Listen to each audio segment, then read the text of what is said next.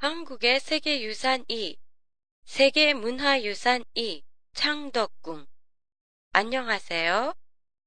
도쿄도 타마시에 있는 한국어 교실 한교실의 팟캐스트 코너입니다.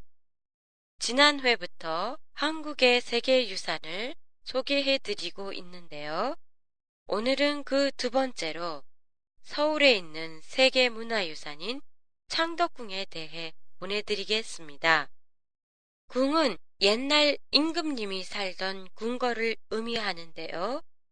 서울에는 다섯 개의 궁이 있어요.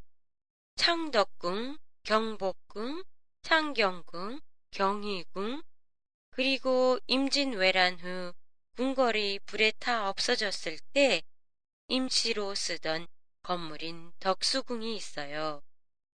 창덕궁은 이 5대 궁궐 중 유일하게 세계유산으로 지정되어 있어요. 유산으로 지정될 만큼 가치 있는 유적이 많이 남아있기 때문이지요.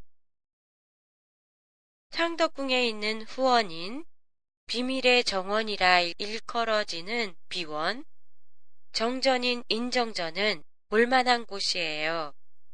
작은 문을 통해 들어가 본 비원은 조용하고 모든 게 잘 조화된 정원으로 한가운데에는 연못이 있어 원앙새들이 놀고 있는 게 보여요. 경복궁이 사람들로 붐벼 떠들썩한 것에 비해 조용하고 한적해서 차분한 분위기예요.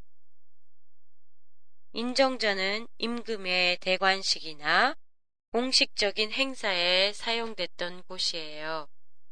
영화나 드라마에서 큰 행사를 치를 때 임금은 계단 위쪽에 있고 그 밑에 신하들이 나란히 서 있는 것을 본 적이 있을 거예요.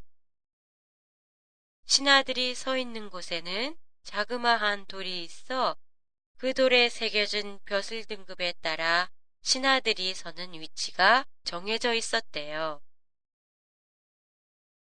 벼슬이 높을수록 임금과 가까운 곳에 서고 낮을수록 임금과는 먼 곳에 서는 말하자면 관직 등급표였어요. 그리고 창덕궁에는 대한제국의 마지막 황태자인 의민태자 이은의 비였던 이방자 여사 본명 나시모토노미야 마사코가 살았던 곳인 낙선제가 있어요. 다음 회에는 경기도 수원에 있는 화성과 조선 왕릉에 대해 보내드리겠습니다. 사정에 의해 다음 회는 하루 앞당겨 7월 22일 목요일에 보내드리게 됩니다. 여러분의 많은 양해 바랍니다. 그리고 더 나은 팟캐스트를 만들기 위해 독자 여러분의 의견을 수시로 받고 있습니다.